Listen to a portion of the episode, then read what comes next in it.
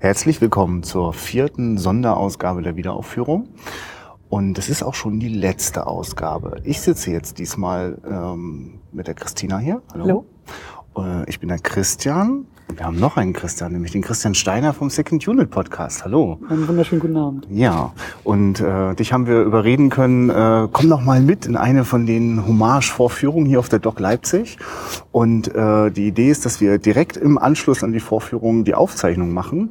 Nun äh, lief diese Vorstellung gerade um 22.15 Uhr. Danach ist dann auch hier in der Doc Leipzig, was Filme-Vorführungen angeht, erstmal Ende im Gelände. Äh, das heißt, wir konnten nicht im Kino die Aufnahme machen, sondern sind jetzt irgendwo auf einem Hinterhof mitten in der Innenstadt von Leipzig. Ende November? Nee, Ende Oktober. Ja, genau. Es hat auch, ist auch ein bisschen frisch. Es ist Halloween. also es könnte kleine Überraschungen in dieser Folge geben, mal, die nicht passiert. beabsichtigt sind. Äh, vielleicht hört ihr auch noch so äh, trotz Ton-Nachmischung von Auphonic noch so ein bisschen sakrale Atmosphäre, weil es hier so schön halt. Aber das passt doch. Das ist doch genau. eine Abwechslung. Was haben wir denn gesehen? Wir haben gesehen. sehr gute Frage. das wird uns hier beschäftigen, denn das war äh, Wirklichkeit. Welche Wirklichkeit? Die Hommage an Jon Bang Carlsen, ein äh, Dokumentarfilm, Spielfilm, Regisseur, ähm, der äh, hier dieses Jahr auch in der äh, Hauptjury sitzt, also zusammen mit Andreas Dresen und anderen äh, entscheidet, welche Dokumentarfilme dieses Jahr äh, den besten internationalen äh, gemacht haben. Also wer die goldene Taube und 10.000 Euro einstecken darf. Ähm, er war deswegen leider auch nicht zum Filmgespräch da, deswegen sind wir jetzt wirklich völlig auf uns allein gelassen. Wir haben keinerlei großes Vorwissen, außer dass Christina und ich schon äh, den ersten Block äh, von äh, John, John Van Carlsen gesehen haben. Äh, das auch ein Interview. Stimmt, da hat er sich auch geäußert. Genau. Da hat er auch erklärt in, einem, in, einer kleinen Doku, wie er das so macht, wie er da so an Filme rangeht. Ähm, das heißt, ihr könnt mir erklären, was eigentlich oder was wir da gerade gesehen haben. Wir können es dir dennoch nicht erklären, aber wir können vielleicht Anhaltspunkte liefern. Sehr schön. Also, was wir gesehen haben, ist äh, zweimal 45 Minuten. Der erste Film von 1982, Hotel of the Stars, und der zweite war Phoenix Bird von 1984. Ähm, zum ersten Film, Hotel of the Stars. Ein Hotel in Hollywood, wo vielleicht früher mal Stars tatsächlich auch äh, bei Dreharbeiten untergekommen sind. Also äh, es gibt dann äh, Hotelier, der so ein bisschen erzählt, wer schon alles dort gewesen ist, aber so richtig glaubwürdig ist es nie. Und jetzt erleben wir dieses Hotel als wirklich totale Absteige, wo äh, möchte gern Stars, also Schauspieler, Statisten, äh, äh, so ihre Träume haben und sie auch in die Kamera äußern. Und ähm, wir erleben so ein Stück äh, Alltag, äh, was es bedeutet, wenn man eben nicht der große Star ist, sondern es nur gerne wäre. Ähm, und dann vielleicht mal ein Stück ausprobiert von äh, vom Winde verweht nachzuspielen. Und weil halt man gerade nur seinen Kumpel noch mit dabei hat, wirkt das dann ganz schnell ganz absurd. Aber vielleicht kommen wir da gleich noch zu. Bestimmt. Hotel of the Stars. Äh, ein Film, der übrigens gleich am Anfang auch schon so ein bisschen noch Erklärungen mitliefert, dass das mhm. jetzt äh, äh, Extras playing Extras. Ja, mhm. also äh, Statisten spielen sich selbst, ist schon so ein Hinweis. Ähm, mhm. So richtig klar bleibt aber dennoch nicht, wann ist was inszeniert und gespielt und wann ist es dokumentarisch. Gab es überhaupt für euch so einen klassischen dokumentarischen Moment, wo die Kamera einfach nur so zugeschaut hat und wir dem Leben einfach nur so, das da beobachten konnten? Nee. Ja, also es ist übrigens schön, wenn du den Kopf schüttelst bei dem Podcast. Ja, naja, Entschuldigung, ich habe gewartet, bis du zu Ende geredet ja. hast.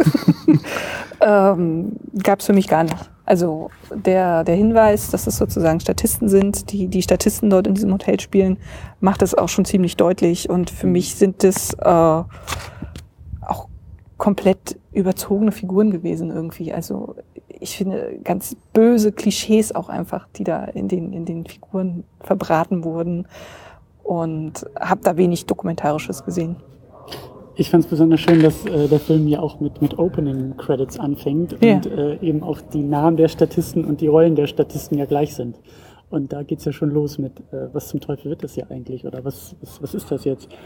Und ähm, schwierig, wie der Film dokumentarisch arbeitet, weil die Frage natürlich auch ist, ähm, vielleicht hat die Kamera wirklich nur drauf gehalten. Hm. Also vielleicht haben sie am Anfang die Anweisung gekriegt, von wegen spielt euch mal selbst und das, was dann passiert ist, ist dann so hm. passiert, aufgrund der Ideen der, äh, der, der Statisten. Ähm, vielleicht gab es aber auch irgendwelche Anweisungen, vielleicht war es wirklich komplett durchinszeniert. Also du hast schon, aber schon das Gefühl, dass sie ihre eigenen Geschichten erzählen, ja?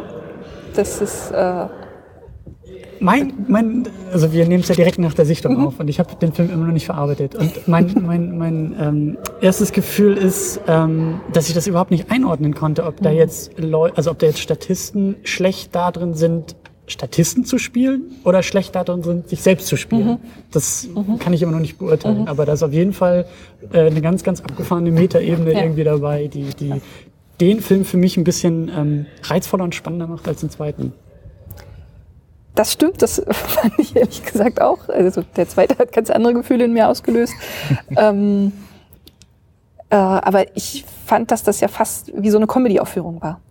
Das hat mich so, mhm. also das hat mich dann gänzlich vom, vom äh, Dokumentarischen quasi weggebracht, weil es so, so überzeichnet und überdreht war. Ähm, ich habe mich auch, also ich dachte zwischendurch auch, es ist ja auch wieder ganz gut, weil selbst wenn die Statisten jetzt eigentlich andere Statistenleben spielen, steckt ja immer ein Stück äh, von ihnen selbst dann drin, weil wahrscheinlich kennen sie das. Mhm.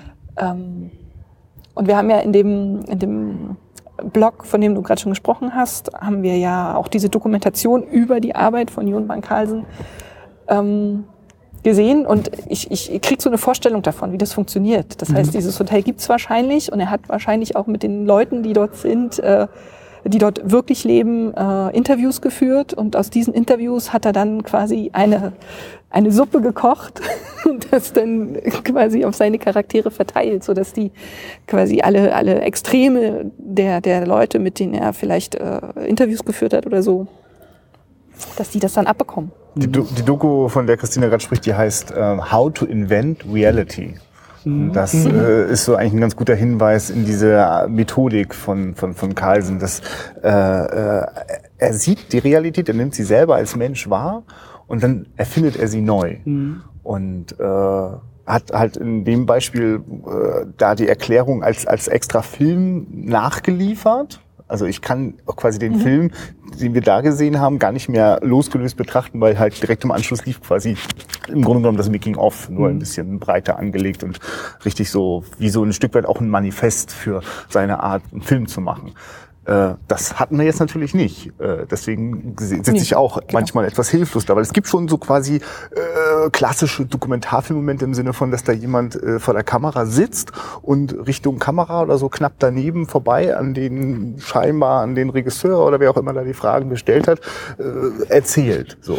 Aber also ich kann mich erinnern an, an, an diese eine Frau, die da auf ihrem Bett lag und mhm. erst ihr Sohn äh, in die Küche schickt, um Zigaretten zu holen, mhm. die Kamera schwenkt und dann so dieses wie bei den Simpsons so Hi my name is Troy McClure ja, ja, und so genau, spricht sie dann genau, in die genau, Kamera. Und, äh, das ist der Text, den man auswendig gelernt hat irgendwie. Ne? Ja. Und äh, ich empfinde das auch als einen ganz klaren Hinweis auf, nein, das ist nicht eine klassische Dokumentarfilmszene. Äh, glaubt jetzt bitte nicht alles, was ihr seht, sondern das, also die Inszenierung ist da ja eigentlich offensichtlich, oder? Oder ist das ein schmaler Grad ich, für euch? Ich finde im Vergleich zu dem Film, den wir letztes Jahr gesehen haben, uh, Just the Right Amount of Violence, der ja ein aktuellerer war, ist er in den älteren Sachen noch deutlich fiktionaler.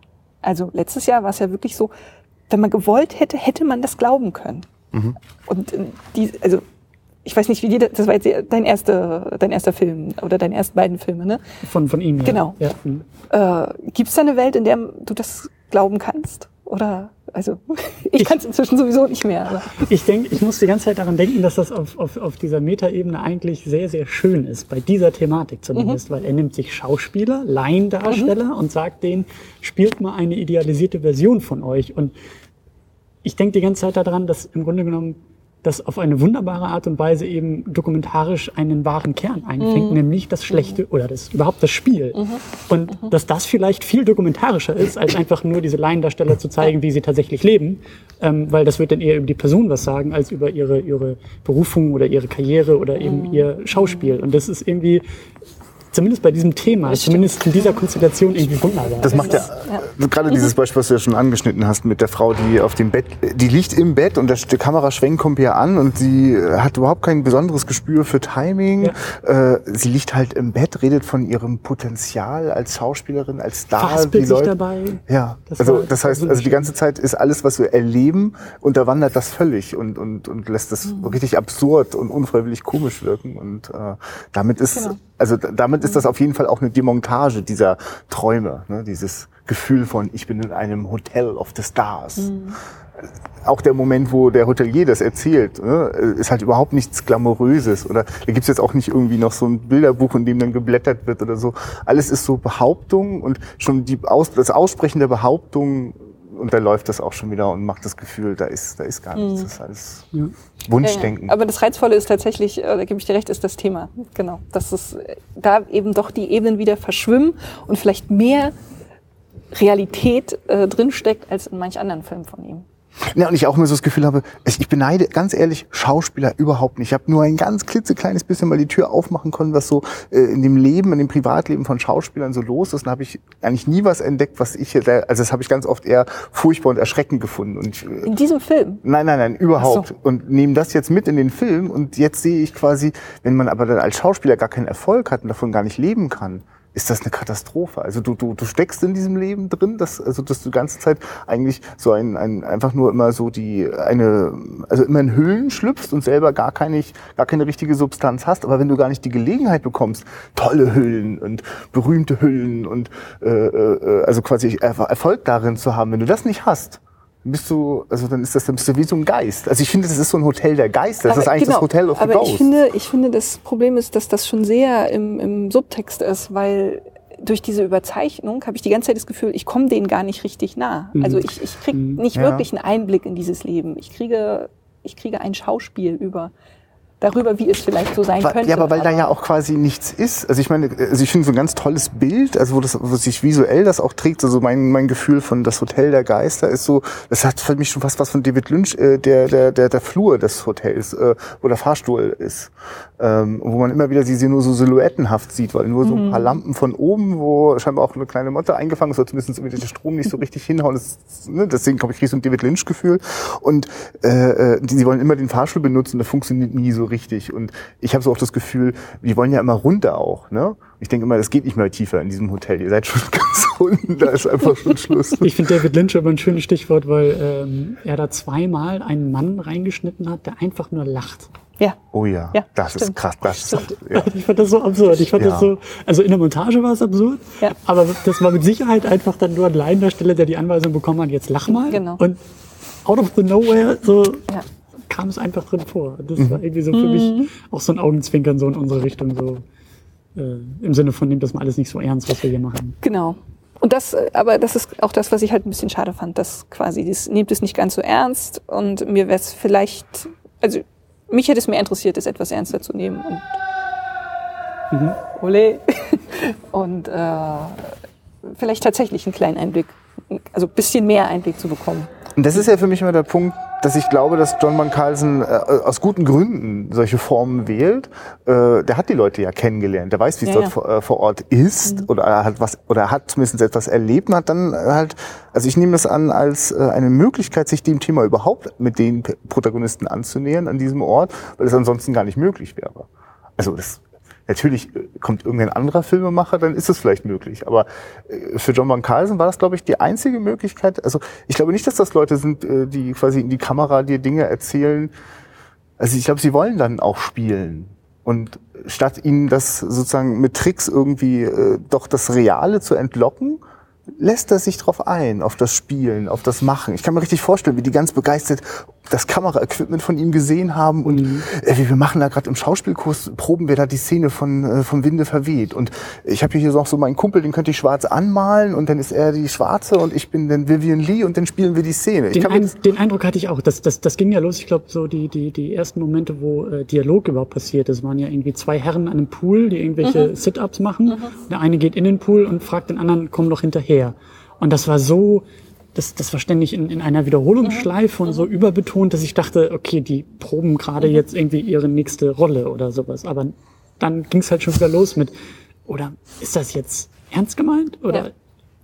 Ja, und so blieb eigentlich für mich der ganze Film. Also 45 Minuten lang nur so dieses Rätseln, ob das jetzt nun tatsächlich ein ernster Moment ist oder eine mhm. Vorbereitung auf etwas, was danach noch kommt. Mhm. Und das fand ich eigentlich schon ganz schön. Also also man kann es jetzt einfach nochmal noch mal ganz deutlich sagen, äh, bei, bei How to Invent Reality äh, äh gab es manchmal so seine Recherche-Videoaufnahmen. Mhm. Also, das, äh, also also leider hat man das bei der Projektion wieder nicht gesehen. Auch bei dem ersten, die wir gesehen haben, war das so, dass es leider von DVD gezeigt worden ist.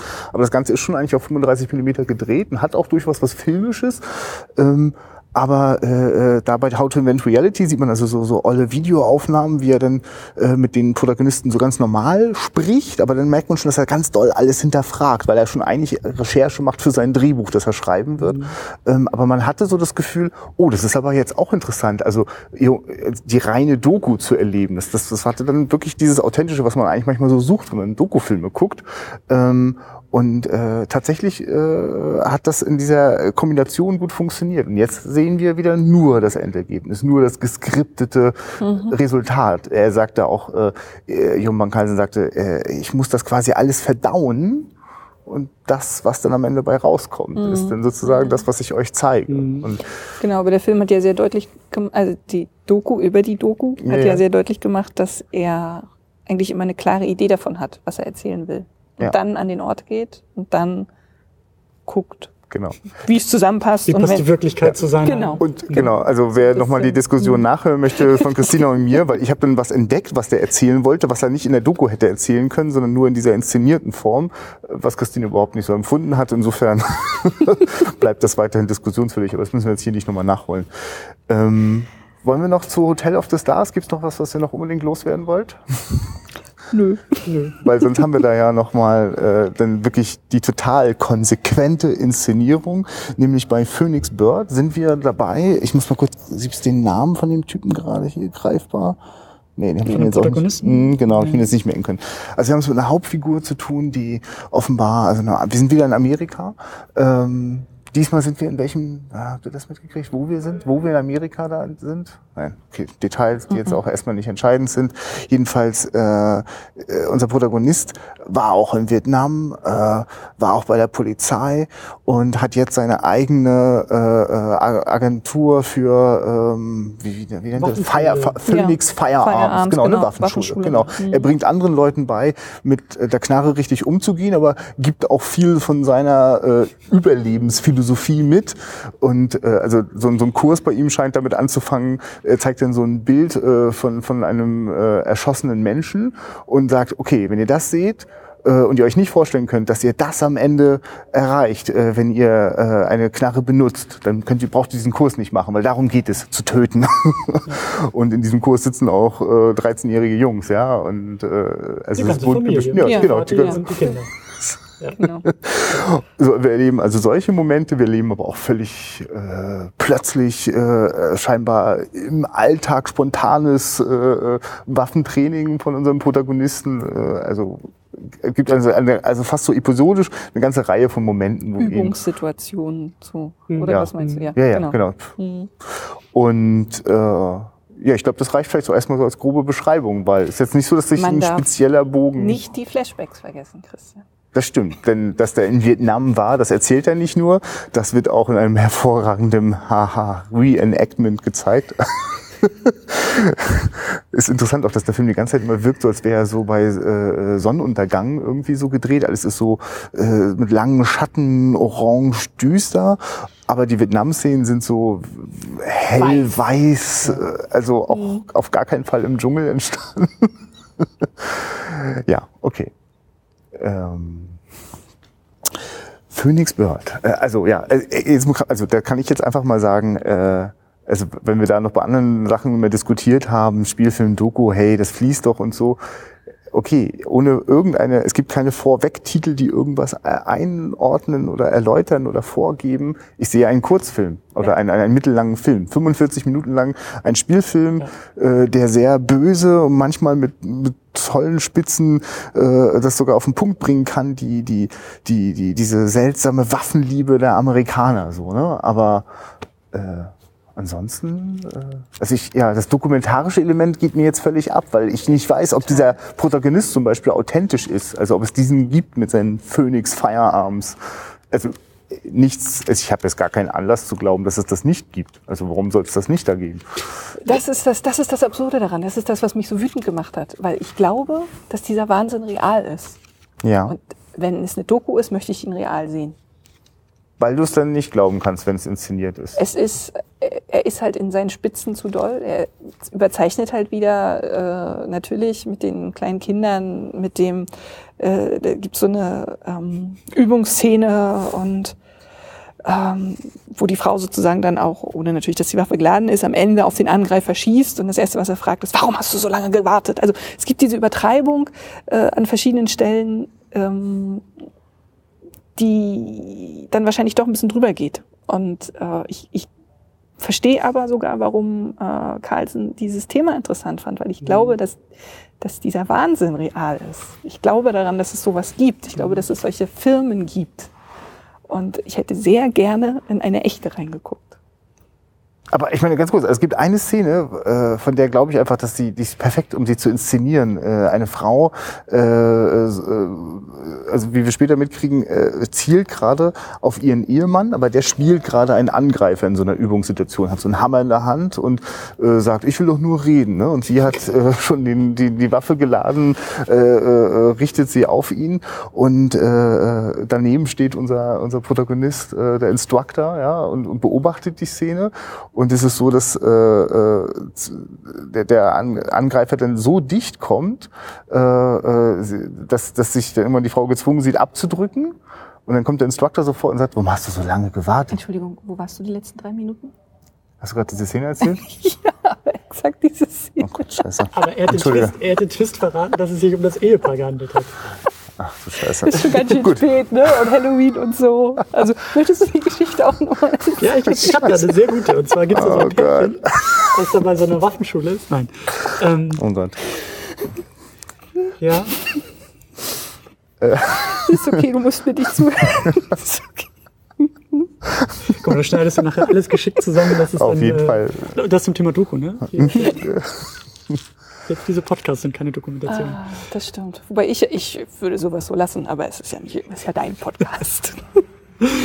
ähm, Zurück zum Film. Ja, ich, ich will äh, einen Umweg gehen, äh, um, um bei dem Film zu landen, weil ähm, das war jetzt mein, mein letzter Film. So für mich ist, ist die Doc äh, heute mhm. Abend vorbei. Morgen geht's wieder nach Hause.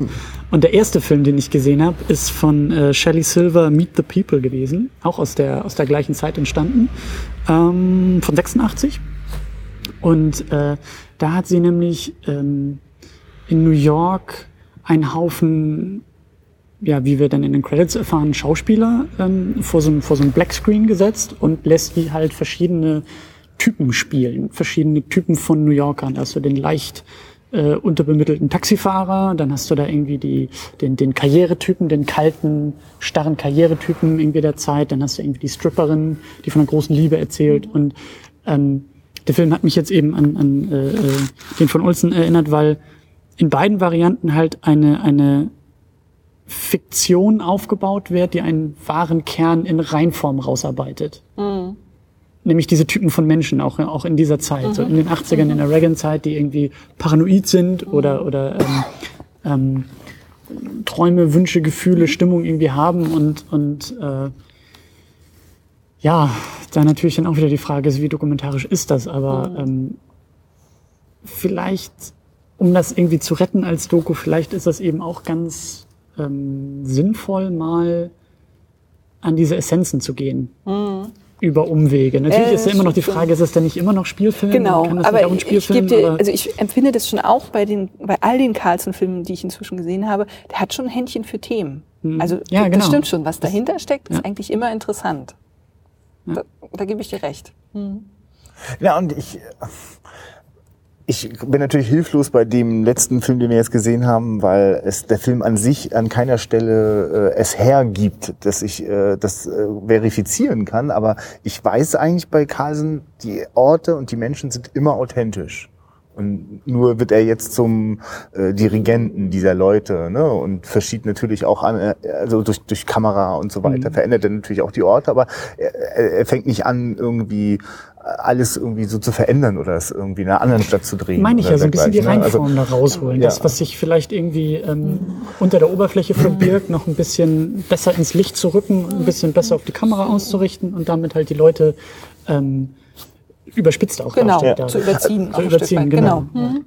Auch wieder, ja, ja, auch wieder aus der Doku mhm. genommen, sagt er ja auch, äh, dass er beim, beim Drehbuchschreiben natürlich manchmal auch Texte schreibt, die dann seine Darsteller nicht über die Lippen bekommen. Das funktioniert nicht. Ja. Und er muss immer aufpassen, dass er die, er kann seine Laien nur das spielen lassen, was sie selber erlebt haben oder erleben könnten. Aber sie sind eben keine Schauspieler. Sie können niemals etwas spielen, was sie selber nicht sind. Ja.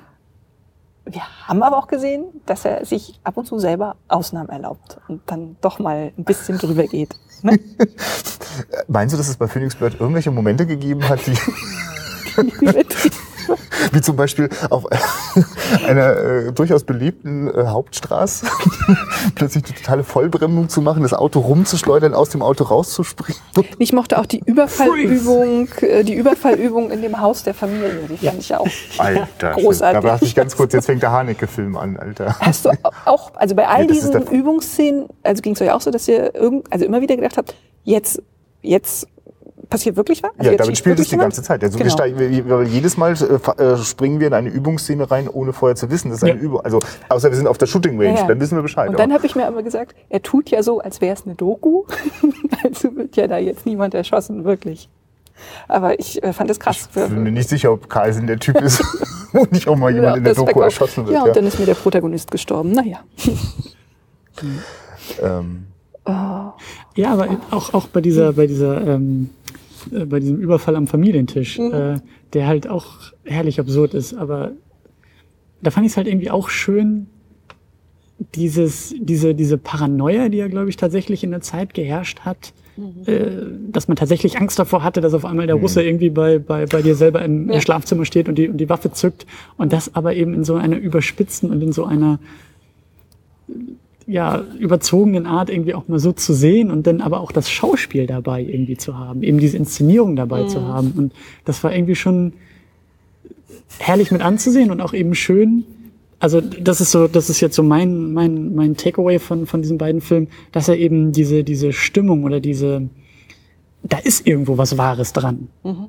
So, er fängt irgendwas Wahres ein, auch über eine Inszenierung, auch über eine eine eine Übersteigerung, auch über ein ein, ein Drehbuch, wie du auch gesagt hast, wo er dann wahrscheinlich irgendwie die Sätze so glatt bügelt, dass es perfekt sitzt alles. Aber da ist irgendwo ein wahrer Kern, den er einfängt und, und auch jetzt, wenn wir die Filme irgendwie 30 Jahre später gucken, hat das irgendwie, das hat einen Reiz. So. Finde ich. Aber man muss graben, um den Kern zu finden. Ja, man muss und da schon, man muss da vor allen Dingen mutig, dass eben an einem Freitagabend, also das war jetzt, glaube ich, mein vierter oder fünfter Film heute oder mein vierter oder fünfter Blog. Mhm. Also ich war geistig eigentlich gar nicht in der Lage, mich mit diesem Film auseinanderzusetzen und bin da so ein bisschen reingeworfen worden. Und äh, ja, aber ähm, ja, ja aber man kann das, man kann das auch völlig ablehnen. Also da, da kann ja. ich auch nicht gegenhalten. Also ich bin ja. auch zuerst raus und dachte, was war das jetzt für ein Quatsch? Ich finde das jetzt auch eher überraschend, so mit äh, ein paar Minuten Abstand, dass ich das jetzt auch eher amüsant finden kann. Als ich drin saß, war ich sehr, sehr wütend und habe immer gedacht, wenn das jetzt nicht der Podcast-Film wäre, dann würde ich jetzt rausgehen. Warum gucke ich mir denn das jetzt an? Das ist, also, das hat mich richtig wütend gemacht, diese, diese mhm. Überinszenierung. Mhm. aber ich bin ja brav und habe es mir bis zu Ende angeschaut, genau. damit wir jetzt hier darüber reden können. Da freue ich mich aber da. Das richte ich ja gerne an. Äh, also das, das, das will ich ja auch. Also ich, ich nutze auch den Podcast, um äh, mich, mich, mich Filmen auszusetzen, die sonst irgendwie... Damit du, irgend... damit du dahin gehst, wo es weh tut. Ja, ich, ich, ich finde ich find gerne mal Gründe, ach, das brauche ich nicht gucken, weil oder ja. so. Ja, also mhm. insbesondere auch so, so alten deutschen Filmen, weißt du, so, wo ich denke, oh nee, das ist bestimmt alles total miefig und so. Und ich entdecke manchmal das Gegenteil und ich entdecke manchmal auch Bestätigung. Also mhm. es ist... und falls jemand äh, quasi nach neuem, frischen Dokumaterial oder von mir aus klassischem Dokumaterial äh, sucht und jetzt bei uns gelandet ist, dann sind, ist das wahrscheinlich schwierig, ob, ob wir Jong Van Carlsen als äh, äh, unbedingt empfehlen würden. Aber ich finde toll, dass ähm, hier in der Doc das ganz bewusst auch gezeigt wird, Doch, um auch den Diskurs hier genau, reinzubringen. Genau. Äh, Dafür ist er großartig, ja. für die Grenzfragen. Ja, also, genau. Aber, aber die, die, die, die würde ich mir... Ähm, nicht als Anfänger irgendwie Nein, äh, Ja, die das stellen wollen. nicht unbegleitet Das ist schön. wahrscheinlich, ne? Genau. Der Carlsen ist für Fortgeschrittene. Das ist gut. Das finde ich Genau, super. also ja. ich, ich hatte halt an der Uni auch ähm, äh, zwei Doku-Seminare und in einem einen ganz besonders sind wir eigentlich in jeder Sitzung haben wir uns eine neue Doku irgendwie äh, äh, angeschaut. Ich glaube, äh, alles so im, ab, ab den 2000ern, also eher neuere Dokus. Und wir sind in jeder Sitzung zu jedem Film immer wieder sehr schnell in der Diskussion gelandet, was zum Teufel ist eigentlich eine Doku? War das jetzt eine Doku Ja. oder war das keine Doku? Wo sind die Grenzfälle? Und die Diskussion ist eigentlich mit die spannendste bei der Dokumentation. Auch immer wieder zu hinterfragen, was, was ist überhaupt eine Doku? Und bei ihm kann man jetzt dann teilweise auch sagen, so, das war keine Dokumentation, die wir gesehen haben. Und das ist aber auch wieder spannend, wieder auch das, das hier in diesem Kontext auch mal so als, als äh, Grenzfall irgendwie zu sehen. Das ist auf jeden Fall, also ich merke auch, dass sich äh, jetzt über die ganze Woche natürlich auch meine Wahrnehmung verschiebt. Wir haben davor einen anderen Film gesehen, wo auch die Macher noch im Interview waren und äh, am Ende sehr deutlich sagen, äh, sie machen da, ich weiß nicht mehr den Begriff, den sie verwendet haben, das, was sie reine Dokumentation nennen oder ist, äh, äh, also Direct Cinema, also Cinema. direkte, äh, direktes Kino oder genau, also sozusagen unsere unsere Kamera äh, beobachtet nur und verändert Mischt die nicht Situation ein, nicht, genau. genau. Und, gleichzeitig erzählen sie aber, wie eine der Protagonisten ähm, schon sozusagen, wenn sie ihr Zuhause verlassen hat, immer gesagt hat, ich gehe jetzt zum Dreh. Also ganz klar, also logisch verändert die Kamera die Situation in, in jedem Fall. Ja. Und äh, wer was anderes Ja, ja, das Interessante ist, da fragt sich zum Beispiel im Publikum einer, wie habt ihr denn irgendwie so einen Schuss Gegenschuss hinbekommen? Hattet ihr mehrere Kamera? Und dann die Regisseur gleich so, nein, nur eine Kamera. Also da, die machen es fest für sich mit eine Kamera. Also wenn sobald eine zweite da wäre, würden wir schon anfangen zu inszenieren. Das machen wir nicht so. Also da machen sie es für sich fest. Dann gibt es einen Haufen andere Möglichkeiten. Äh, Der Typ, der den Maidan-Film gemacht hat, der würde sagen, naja, die Kamera steht halt fest und ich bewege sie denn auch nicht und suche nicht nach einem Ja. spektakulären äh, Eckchen noch, sondern ich habe mich einmal entschieden und von da aus beobachte ich es jetzt und dann gucken wir es minutenlang. Und dann gibt es immer wieder weitere Formen, die man hier beobachten kann, wo sich äh, jeder Regisseur oder jede Regisseurin aufs Neue überlegt, wie definiere ich jetzt meine Objektivität oder meine Be Form der genau. Beobachtung. Wie viel Objektivität gibt es? Genau. Und dann hast du auch so schöne Sachen wie eben Animationen dabei. Genau, Also in dem ja, Moment, ja. wo du die Richtig. Dokumentation animierst, ist natürlich irgendwie äh, der nächste Dann ist es eigentlich ein, ein Carlsen, dann geht es um den Kern, der drin steckt. Ne? Ja, und ja, das genau, Thema, weil- das man genau, eigentlich. Carlsen findet auch für sich einen Zugang Ja, äh, und vor allem erstmal darüber abzulehnen, äh, im, im, Rei- im Beobachten schon das Authentische, das Wahre zu Mhm. finden, sondern er will es verdauen. Wenn er eine, eine Familie sozusagen zur Recherche interviewt, äh, die ihm erzählt, ja, wir haben als ganze Familie mal so einen tollen Kurs mitgemacht. mitgemacht und so, Mhm. dann sehe ich richtig, ich spüre für mich, wie bei Carlsen dann schon die Lichter angegangen sind, das werde ich machen. Mhm. Eine Szene, wie die Familie am Essenstisch sitzt und es klingelt draußen. Und jetzt werde ich die ganze Paranoia Mhm. Visuell darstellen und für den Zuschauer erlebbar machen. Ich will das nicht, dass die Leute das erzählen, warum sie das machen, das, sondern ich will, ich will diesen Wahnsinn zeigen. Ich will ihn äh, ganz ausdrücklich machen, so, ne? Also, Mhm. ich meine, das ist ja ein Bild, also das, das brennt sich halt rein, ja. Ich, ich merke gerade, also ihr macht mir den hier noch schmackhaft am Ende. Furchtbar. Nee, ich merke gerade, dass das Beispiel mit der Animation ein sehr gutes ist, weil was mich immer sehr doll gestört hat, ist ja die Verwendung von, von Schauspielern. Ja? Dass ich also nicht die Menschen sehe, die, egal wie, wie doll die Kamera oder die Regie eingreift, aber ich sehe gar nicht erst die Menschen, die das erlebt haben, was da erzählt wird. Aber natürlich, äh, in der Animation ist das ja auch klar und trotzdem bekomme ich eine Geschichte erzählt, die, die jemandem passiert ist, auch wenn ich den eben gar nicht sehe oder eben in einer verfremdeten, äh, abstrakten Form sehe. Oh Gott, jetzt kriege ich noch Verständnis für diese Filme. Hm. Aber das ist eben genau ist ja dieses, furchtbar. was wir schon Das ist die. Müdigkeit. Das ist die Müdigkeit. Nee, da, genau, das ist eben dieses Fortgeschrittene. Also, Ja, da- das, nee, ja, na, ja, nee, ich meine, also, wenn du, wenn du nach einer knappen Woche Doc ist, ist das auf jeden Fall der Badge äh, drauf. Also, okay. Ich denke, dann äh, super. können wir doch auch hier auch den Sack zumachen. Dokumentarfilm ist toll. Ja, äh, der Hammer. Einmal im Jahr für eine Woche Ja. Unbedingt. Hardcore und dann braucht man so, auch wieder ein Jahr Ruhe und muss das verdauen. Nee, und man braucht, Ja, man braucht auch die Möglichkeit, sich auszutauschen, sei das hier in so einer Podcast-Runde Ja. oder äh, Ja. auf den Kinofluren. Äh, ohne das wäre das gar nicht möglich. Also nimmt man ja noch einen Trauma. Das stimmt, ist auch toll, wenn man hier so irgendwo in Cafés oder Kneipen rundherum geht und an Ja, ja. jedem Tisch mal so, welchen Film nehmen die Ja. gerade durch? Ah ja, okay. Ja, Hm.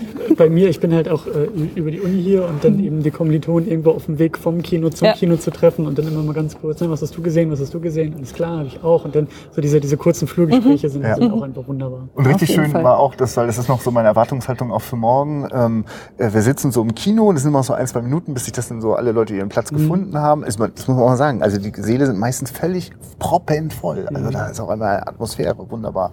Und äh, da, da gehen wir gerade so durch den Plan und dann, ah, der Shelter. Und dann kommt einfach von einer Reihe vorher, der ist gut. Der ist gut. Ja, genau. Ja, ja, ja, ja. Also ständig ist da ein Austausch da und man tauscht so die, die, die, die großen Highlights, das musst du sehen und ach, den brauchst du Geheimtipps, nicht. Ja. genau. Überraschungen. Das ist natürlich auch das Schöne. Ich weiß nicht, ob das äh, auf anderen Festivals auch so ist, dass es die Möglichkeit gibt, Sachen, also dass Sachen mehrfach Ja. äh, platziert sind und In- überhaupt äh, man Ja. eben, wenn man ihn einmal nur nicht sehen. Vergleich die Berlinale, die auch im, im, im so mittleren äh, dreistelligen Bereich äh, äh, Filme zeigt. Da ist es auch mal zwei, drei Vorführungen pro Film. Ich hatte halt jetzt im Sommer, ähm, da war ich in, in Hamburg auf dem Japan Filmfest. Das war so ein ganz, ganz kleines, fast schon Independent Filmfestival eben über japanischen Film. Und da war es leider nicht so. Also wenn du die, wenn du den Film verpasst hast, dann hast du die einzige Chance verpasst. Und das ist ein bisschen schade, weil da kann halt eben gar nicht erst so diese Diskussion und dieses, diese, diese, diese ähm, Geheimtipps irgendwie entstehen. Da Gab's musst du da- schon gleich wissen, was du gucken willst. Ja. Da gab es nur einen Spielort oder auch mehrere parallel dann? Ähm, da gab es immer nur einen. Ah ja, okay, also gut. das weiß ich jetzt gerade gar nicht so genau. Weil das ist ja hier auch die ich- Herausforderung. Man muss ja auch, man ist ja ständig Ja. hier äh, auch in der. Stadt unterwegs und sucht sich gerade sein Kino. Okay. Ja. Jetzt suchen wir unser Bett, glaube ich, ne? Oder so. Oder die nächste Irgendwas Party Warmes noch? Hm? Ja, Halloween, wir, wir, gehen Ja. Podcaster, komm. Oh Gott. Sehr schön. Äh, Christian Steiner, vielen Dank, dass du dabei warst. Ja, wunderbar, gerne. Gerne, gerne. Und äh, Christina, mach's gut. Und tschüss. Ebenso. Tschüss. Tschüss.